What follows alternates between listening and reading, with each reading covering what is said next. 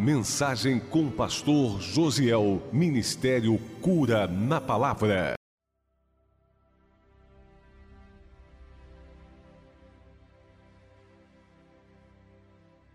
Vamos à palavra?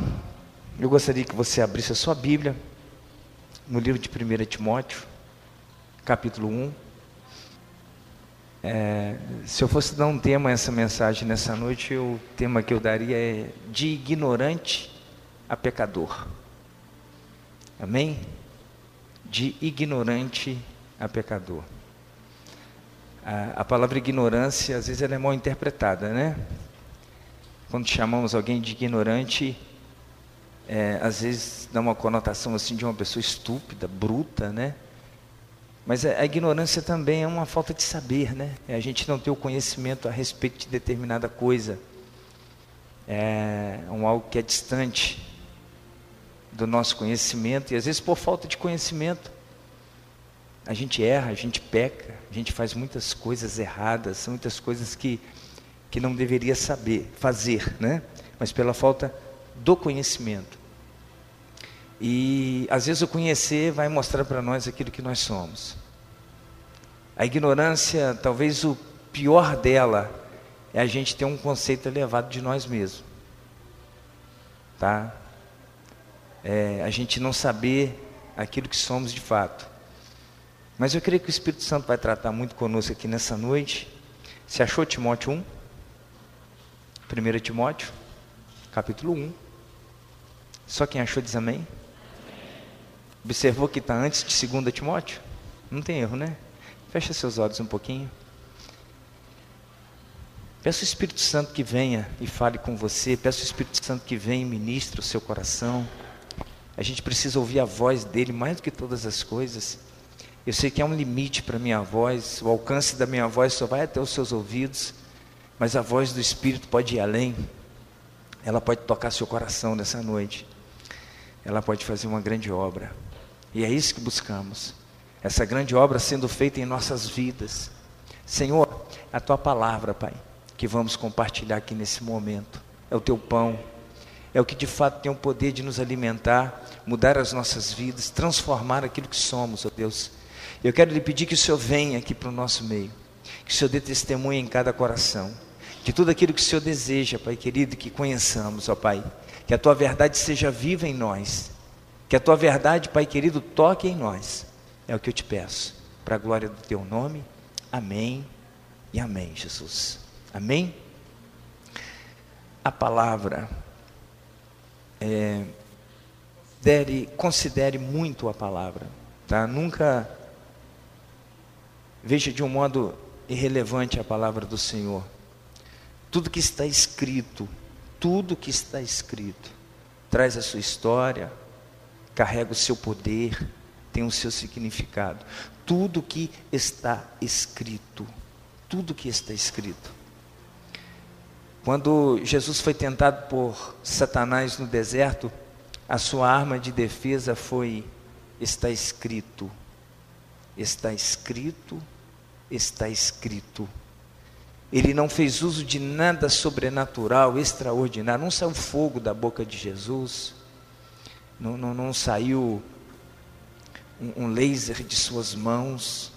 Mas saiu a palavra pura, saiu a palavra simples. Satanás diz assim: se tu és filho de Deus, transforma essa pedra em pão. Jesus disse: está escrito. Nem só de pão viverá o homem se tu és o filho de Deus, é, é, salta-te daqui abaixo, porque está escrito que dará ordem aos anjos a seu respeito. Jesus disse assim: está escrito, não tentarás o Senhor teu Deus. Satanás mostra todos os reis da terra para Jesus e diz assim: Olha, tudo isso te darei, se prostrado me adorares. Tudo isso te darei. Jesus disse: Está escrito, somente ao Senhor Deus adorarás somente a Ele prestarás culto. Então o que está escrito tem que ter muita relevância para as nossas vidas, tá? A palavra que está escrita, os exemplos, os testemunhos que ela traz, a gente aprende. A vida daquelas pessoas que foram impactadas pela palavra. Às vezes a gente procura referências em pessoas, seres humanos, pessoas notáveis, que tiveram êxito, tiveram sucesso, é, mas um êxito e um sucesso distante da palavra. Mas o Senhor deixou para nós exemplos, testemunhos, sabe, que é relevante para a nossa vida, para a nossa caminhada de fé. E o que está escrito tem a capacidade de falar o nosso coração hoje, de transformar a nossa vida hoje. Preste atenção: Jesus venceu Satanás na tentação com está escrito. Está escrito. Está, está escrito. Está escrito que o que a gente precisa. Daqui a gente vai tirar a direção, daqui a gente vai aprender. Aqui a gente vai construir um caminho para que a gente seja bem sucedido nessa nossa caminhada com Deus. Amém? E a, o verso 12 e o verso 13, o apóstolo Paulo diz assim, ó: Dou graças a Cristo Jesus, nosso Senhor, que me deu forças e me considerou fiel, designando-me para o ministério. A mim que anteriormente fui blasfemo, perseguidor e insolente, mas alcancei misericórdia, porque o fiz por ignorância na minha incredulidade. Amém? O apóstolo Paulo, ele inicia aqui no verso 12, dando graças a Jesus, porque foi achado digno, porque foi alcançado e o Senhor deu forças a ele. Apesar de, num tempo, o apóstolo Paulo ter sido blasfemo, ter feito coisas erradas, ter cometido, sabe, pecado que de repente, se fosse nós hoje, o julgaríamos e o condenaríamos. Mas ele diz aqui que todo o erro que ele cometeu foi na sua ignorância. Na sua ignorância. Eu quero dizer para você que o homem, na sua ignorância, ele comete os erros mais absurdos. Tá? O homem, na sua ignorância, ele comete os seus piores pecados. E às vezes a gente não sabe avaliar isso. A gente, na maioria das vezes, a gente sabe julgar, a gente sabe condenar, a gente sabe apontar, mas avaliar o nível de ignorância de cada um, irmãos, nós não sabemos. Mas ainda bem que há um Deus que sabe avaliar muito bem isso nas nossas vidas. Amém? Olha, se você ler no livro de Atos, capítulo 3, verso 17, quando o apóstolo Pedro está pregando, falando a respeito da morte do nosso Senhor Jesus Cristo, a forma com que ele foi morto, e ele descreve ali muito bem quem os matou, e ele está pregando para aqueles que havia matado Jesus, e ele diz assim: Vocês fizeram isso na sua ignorância. O ser humano, na ignorância, matou Jesus. Matou quem? Matou aquele que curava, matou aquele que ressuscitava, matou aquele que multiplicava pão, que multiplicava peixe, matou aquele que dava vista ao cego, matou aquele que fazia paralítico andar, matou aquele que curava leproso. Um homem desse é digno de ser morto por alguém? Hum? Um homem desse é merecedor de uma cruz, de um julgamento, de uma condenação? E haja vista que aqueles que o mataram, geneticamente falando, eram seus irmãos descendentes de Abraão? Né? Se fizesse o exame de DNA naquela época, viriam que eram tudo da mesma linhagem. Mas na ignorância, eles mataram Jesus. Em Atos capítulo 8, verso 3, diz que o apóstolo Paulo seguia, prendia, insultava, entrava nas igrejas, quebrava tudo, colocava as pessoas para fora, encarcerava, para fazer de tudo para que aquelas pessoas negassem o nome de Cristo. Ele foi um perseguidor da igreja. Ele diz aqui que, na sua ignorância, ele cometeu blasfêmia, ele cometeu injúria, sabe? Ele fez todo tipo de pecado que, se nós o olhássemos e o avaliássemos, a gente diria assim: esse homem é digno de morte. Esse homem, ele que tem que ir para a cruz.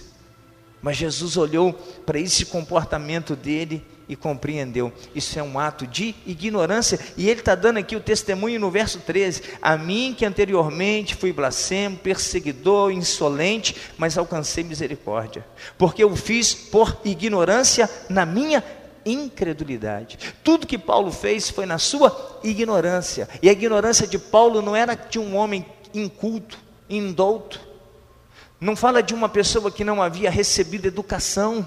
Não, ele era educadíssimo, era um homem polido, era um homem preparado. A palavra dá testemunho de que ele aprendeu aos pés de Gamaliel, que era um dos principais mestres daquela época. Mas a ignorância de Paulo era concernente à vida com Deus, à adoração a Deus, era concernente à vida espiritual, a princípio espiritual. Nesse quesito, Paulo era ignorante.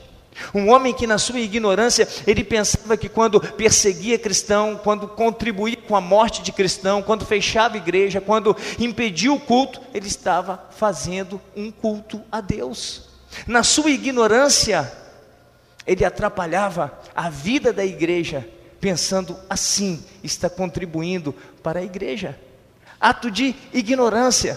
Mas aí a palavra de Deus diz, está lá em capítulo 9 de Atos, que um dia, quando ele estava a caminho de Damasco, com cartas, com autorização para prender, para matar cristão, aí uma luz brilhou no caminho dele. Aí ele recebeu um testemunho do Senhor. E o Senhor faz a seguinte pergunta. Aliás, Paulo faz a pergunta: Quem és tu? E aí ele diz assim: Eu sou Cristo a quem você persegue. Naquele momento, a ignorância de Paulo se revela. E ele viu a escuridão, a treva em que ele vivia. Ele ficou cego. Ou seja, ele não enxergava. A ignorância é uma cegueira. Ali naquele momento que a luz de Cristo brilha para ele, ao invés dele enxergar, ele fica cego, ou ele enxergou a ignorância em que ele vivia, e ali começa um processo de conversão. Mas o que eu quero mostrar aqui para vocês é que o homem, na ignorância, ele comete erros absurdos. Às vezes a gente olha pessoas errando à nossa volta, pessoas cometendo torpezas, pessoas fazendo coisas que a gente abomina.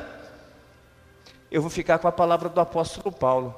A nossa luta não é contra a carne, a nossa luta não é contra sangue, mas ela é contra principado, ela é contra potestade, ela é contra dominador, dominadores, porque às vezes a pessoa está agindo na ignorância. Quem vai julgar isso? Se fosse eu e você assistindo Paulo cometendo aquelas atrocidades, que sentença daríamos a ele? Hum? A gente olhava para o Paulo, um homem culto, um homem polido, um homem que foi muito bem educado, um homem que aprendeu com o maior mestre da época, agora persegue, contribui com morte, fecha igreja, espanca pessoas. O que esse cara precisa? Hum? De que forma nós avaliaríamos esse comportamento? Aí ele diz assim: Eu fiz tudo na minha ignorância, na minha cegueira, e Jesus enxergou isso nele. Olha para mim. Jesus enxerga a nossa ignorância. E só existe uma pessoa que pode tirar a ignorância espiritual de outra pessoa. É só Jesus. Eu não tenho como fazer com que uma pessoa deixe de ser ignorante espiritualmente falando. Porque a fé de uma pessoa, a crença de uma pessoa, a esperança de fé de uma pessoa, irmãos, é uma coisa muito séria, a gente mudar isso do coração de alguém. Eu já contei aqui um testemunho de quando eu estava internado, tinha um senhor internado comigo, e ele era alcoólatra. Ele falava assim que para cada bala a esquis, quem lembra da bala esquis aí? Que ele chupava, ele tomava três doses de cachaça. Eu falei, quantas balas você chupava por dia? Ele, umas 15. Pegou aí? 15 vezes 3, dá quanto? Umas 45 doses de pinga que tomava por dia. Um senhor. E num belo dia chegou uma missionária lá pregando, trazendo a palavra do Senhor. E Deus usou ela poderosamente, deu uma mensagem, sabe, que comoveu, mexeu com o coração dele. E de repente, quando eu olhei para ele, os olhos dele banhados em lágrima, ele foi comovido, foi tocado. E aí no final da pregação, ela fez um apelo: quem quer entregar sua vida para Jesus? Se eu olhei para ele, ele não saía do lugar, né? Cutuquei nele, falei, e aí hoje eu só acho, entrega para Jesus. Ele falou, não posso fazer isso. Eu falei, por quê? E a minha mãe falou que dá azar mudar de religião. Hein? Quem muda isso? Aí eu posso dizer assim, vai para o inferno então. Não, é ignorância espiritual. E a ignorância espiritual, ela só pode ser removida com um toque do Altíssimo. É quando a luz brilha. É quando a luz de Cristo brilha. É quando a luz do Altíssimo brilha. E deixa eu te falar uma coisa, eu tenho que estar bastante atento para que a luz brilhe perto de mim e eu a perceba. E não continue ignorante, porque algumas pessoas, mesmo tendo a luz brilhando perto dela, ela continuou na sua ignorância. Você que é bom de endereço, abre aí no livro de João, capítulo 9, a partir do verso 35, eu vou ler para a gente ganhar tempo, diz assim: Jesus ouviu o que Jesus ouviu que o haviam expulsado e ao encontrá-lo disse: Você crê no Filho do homem? Perguntou o homem: Quem é ele, Senhor, para que eu creia? Disse-lhe Jesus: Você já o tem visto, é aquele que está falando com você. Então o homem disse: Senhor, eu creio, e o adorou.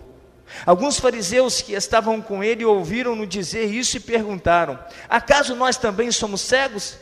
Disse Jesus: Se vocês fossem cegos, não seriam culpados de pecado. Mas agora que dizem que podem ver, a culpa de vocês permanece. Vou explicar o que está acontecendo aqui. Jesus acabara de curar um cego de nascença. Um cego de nascença. E o questionamento da vida desse cego de nascença é: quem pecou? Ele, a mãe ou o pai? Aí Jesus falou assim: ninguém pecou. Mas ele nasceu assim para que se manifeste nele a glória de Deus. Sabe o que é a glória de Deus? É a revelação do Messias. A maior glória de Deus é a gente ter uma revelação de Cristo. A maior glória de Deus não é um cego passar a enxergar, a maior glória de Deus não é um paralítico andar, a maior glória de Deus é o Messias se revelar para nós. Amém? E aí Jesus vai lá e o cura, e esse homem foi colocado para fora. Aí Jesus chega para ele e você crê no Filho do Homem, ou seja, você crê no Messias. Quem é ele para que eu creia? Sou eu, eu que te curei. Ele, eu creio, eu creio. E ele creu. E nisso tinha os fariseus. Aí eles perguntam: e nós? E nós?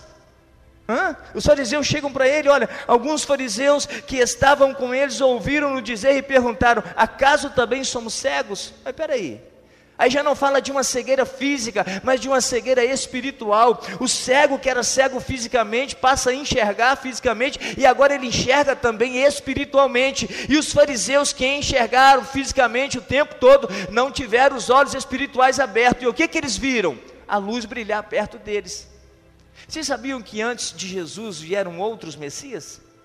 Mas não eram messias, os falsos messias.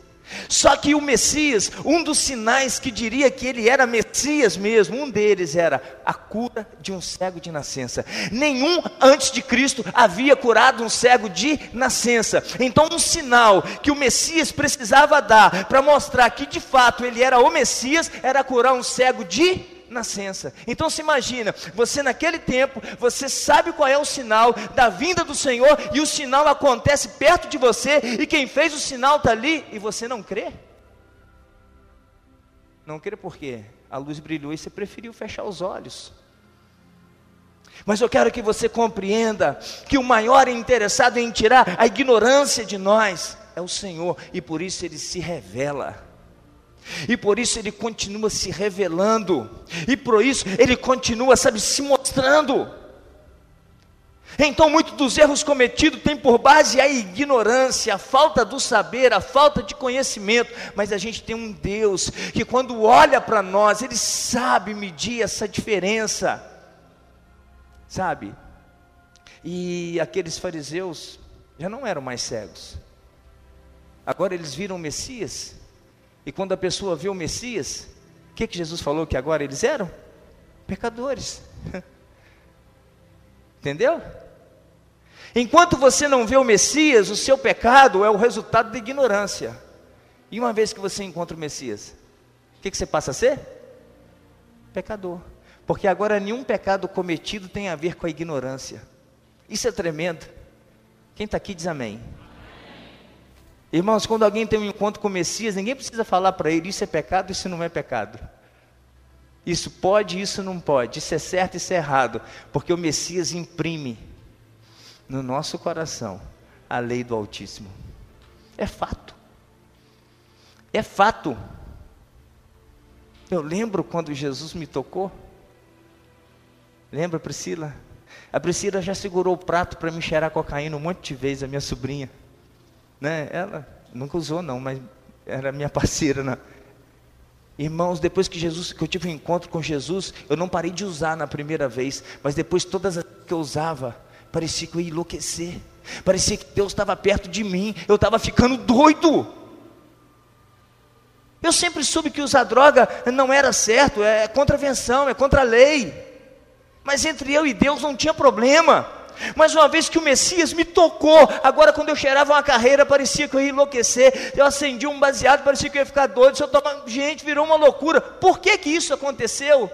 As pessoas sempre falaram para mim que eu não podia fazer aquilo, que eu não deveria fazer aquilo, mas no dia que o Messias me tocou, que ele se revelou para mim, agora não é porque tem alguém falando, é porque tem um negócio aqui dentro, irmãos, que incomoda. E esse encontro com o Messias é necessário. O que vai tirar nós da ignorância é um encontro de verdade com o Messias, e a luz tem brilhado. A luz continua brilhando.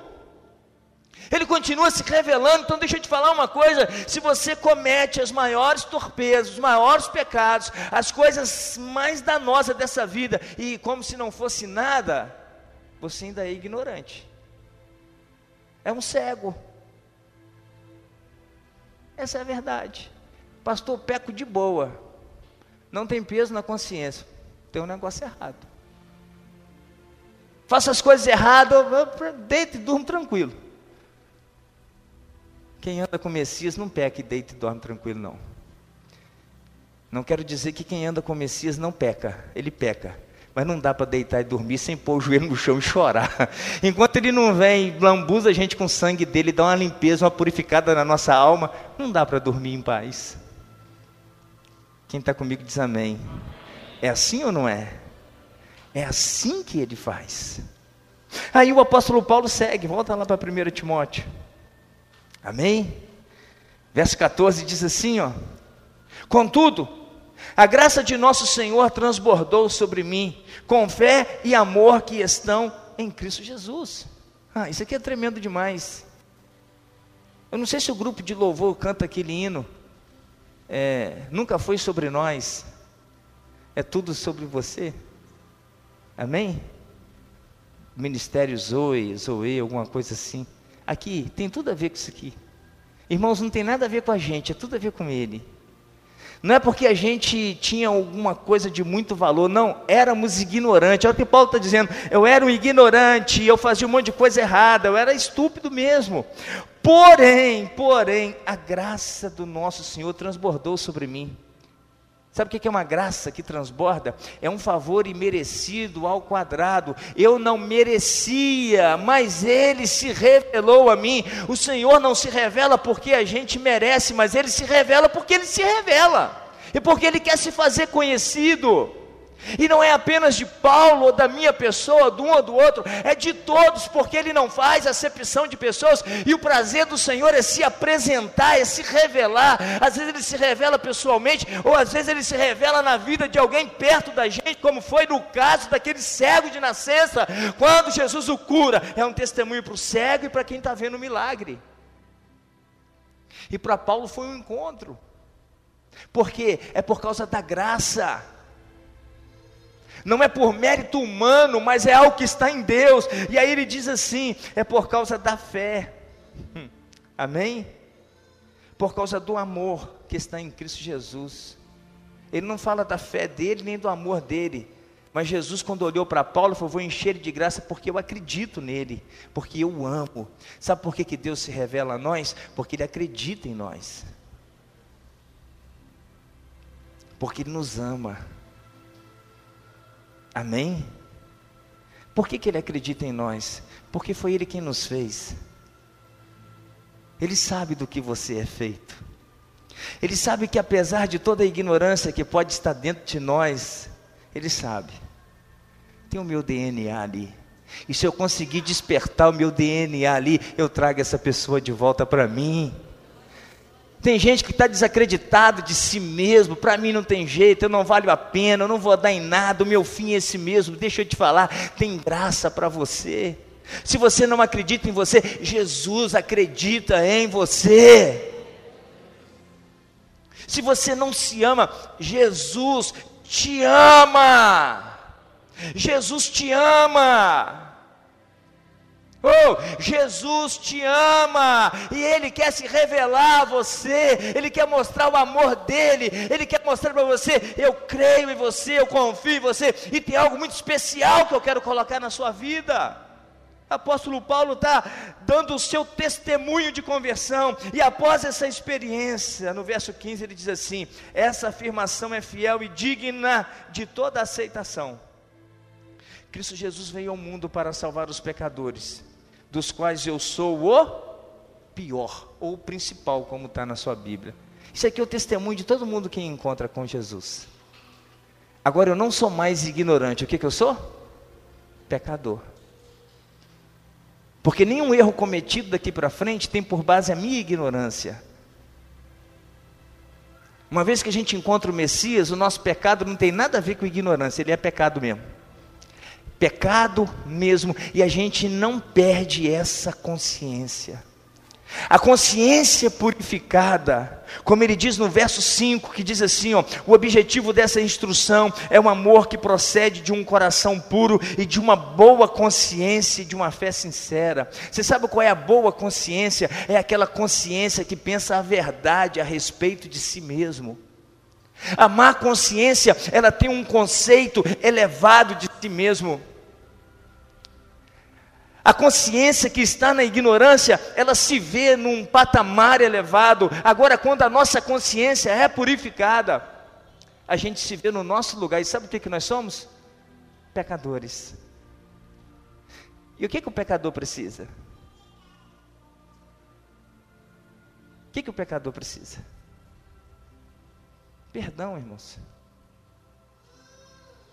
Perdão. Talvez alguém ensinou você errado. Talvez alguém ensinou para você que a Santa Ceia é um símbolo de punição. Não é. Santa Ceia é símbolo de remissão. Pegou? Jesus não morreu na cruz para colocar ninguém no inferno. Não, porque no inferno a gente já estava. Ele morreu na cruz para nos resgatar do inferno. É diferente. É diferente. Olha para mim, o pai do filho pródigo, ele não matou o novilho cevado para fazer uma festa no dia que o filho foi embora. Ainda bem, não aguentava ele mais aqui. Uh -uh. O novilho foi morto no dia que o filho voltou para casa. Ah, vale um glória a Deus, não vale não? E na minha Bíblia e na sua Bíblia diz que todas as vezes que um pecador se arrepende, o que, que acontece lá no céu? Hã? Festa. Não há festa no céu o dia que um pecador é exposto, o dia que um pecador é acusado, o dia que o inimigo bate o martelo e diz assim: é meu para sempre. Uh -uh. Mas quando um pecador se arrepende, Deus fala assim: agora é meu para sempre. Nesse dia a festa. Pegou? Santa Ceia não é símbolo de punição, é símbolo de remissão. A cruz não é símbolo de punição, ela é símbolo de remissão. Jesus não morreu para colocar ninguém no inferno, muito pelo contrário, ele morreu para transbordar graça sobre nossa vida. Ele morreu para dizer assim: Eu acredito em vocês, quadrangular do bairro São Francisco, eu acredito em vocês, eu amo vocês e por isso eu estou morrendo, aleluia. Porque para condenar era só não fazer nada. E aí essa consciência vem. E aí Paulo diz que sabia eu sou o pior dos pecadores. Qual pecado que não tem perdão, irmãos? É só o pecado que não é confessado. É blasfêmia contra o Espírito Santo. Quem blasfema contra o Espírito Santo nem vai saber o que é pecado. É o ignorante, ignorante ao quadrado. Né? Então nem vamos para esse nível não. Mas todas as vezes que pecarmos, se confessarmos o nosso pecado, Ele é fiel e justo para nos perdoar, para nos purificar. Tem pecador aqui nessa noite? Tem pecador aqui nessa noite? É lógico que tem. Agora, se tem arrependimento, tem perdão também, tem remissão também. Aí eu vou e adquiro essa consciência. É a que Paulo adquiriu. Paulo, quando era ignorante, de que forma ele queria adorar a Deus? Matando crente, prendendo crente. Aquele que ele não entendia que tinha a mesma fé dele, tem que morrer. Está atrapalhando. Esse é o Paulo ignorante. E o Paulo que tem um encontro com Jesus? Eu sou o pior dos pecadores. Isso é tremendo, gente. Eu era um ignorante, o Senhor se revela para mim, e agora eu sei que eu sou pecador. Como é que eu posso te julgar pelo seu pecado, se eu tenho essa consciência? Paulo, quando chega em Éfeso, Éfeso adorava quem? A deusa Diana, ou Artemis, Artemis. Era uma deusa que eles acreditavam que tinha caído do céu. Quem é que caiu do céu, irmãos? Eram adoradores dele. Paulo não chegou lá e dobrou o joelho diante da cidade de Éfeso, do templo de Diana, e falou assim: Deus, manda fogo, queima tudo aqui, mata essa galera. Ele falou: Não, ignorantes como eu. Os ignorantes como eu precisam conhecer o que eu conheci. Conhecer o que? O amor. Aí ele ora para o povo de Éfeso que fosse dado a conhecer altura, largura e profundidade do amor de Deus. Pegou? Esse é o Jesus que eu ando com ele. Esse é o Jesus que está aqui nessa noite, nesse símbolo de remissão. Sabe, para você que chegou aqui e não é mais ignorante, mas sabe que é pecador, e o inimigo está aí te acusando, o inimigo está aí te oprimindo e falando para você: não tem jeito, tem nada maior do que essa mesa. Não tem acusação do capeta que para diante do sangue do cordeiro. Não tem. Eu quero que você considere isso no seu coração. Não tem. Arrepende. Sabe, faz uso da sua consciência, descubra o que você é e arrepende. O sangue de Jesus te purifica de todo o pecado. Agora, se eu não discerno isso, não, eu não sou pecador, eu sou é bom. Eu sou tão bom que eu posso te julgar. Você é o Paulo antes de conhecer Jesus. Conheceu a religião, mas não conheceu Jesus. Porque o dia que você conhecer Jesus, você vai assim, oh, eu sou é miserável. Ah, se não for o Senhor. O que Paulo fez para que Jesus se revelasse a ele? Hein? O que, que ele fez? Que culto ele prestou? O que você fez? Sabe quando Jesus se revelou a mim? Numa madrugada que eu queria me matar. Depois de ter usado muita droga. E eu quase mato a minha mãe. Ligo para ela de madrugada para falar que eu ia suicidar. Aí ela ora para mim e o Senhor me visita veio um fôlego. Aquilo só pode ter sido o sopro do Espírito. Na época eu não entendia muito, não, porque a revelação, sabe? Paulo vê a luz e fica cego, não entende nada, né? Ananias tem que orar, a escama cai, né? Barnabé tem que pregar para ele, tem que ensinar. Ele vai para o deserto, fica 14 anos aí que ele vem pregar. Não é assim, não, tá? Mas hoje eu olho para trás Naquele dia foi o sopro do Altíssimo que soprou sobre a minha vida. Ali eu tive a revelação, porque algo falou no meu coração: você não precisa acabar com a sua vida, porque eu tenho uma nova vida para você. Olha para mim, nós estamos na presença deste que encontrou Paulo no caminho de Damasco, que me encontrou numa madrugada distante daqui, querendo tirar a vida, e ele está aqui nessa noite dizendo assim: Eis-me aqui, eu quero te remir e aí ele preparou essa mesa para nós. Para quê? Para chegar até a ela arrependido. Eu não tomo ceia porque mereço. Não, porque eu merecia o inferno, essa é a verdade. Mas eu tomo ceia porque ele pagou o preço. O preço quem pagou foi. Irmãos, isso é uma dívida impagável. Isso é uma dívida que não tem dinheiro que pague ela. Coloque isso no seu coração. A gente não tem como quitar essa dívida.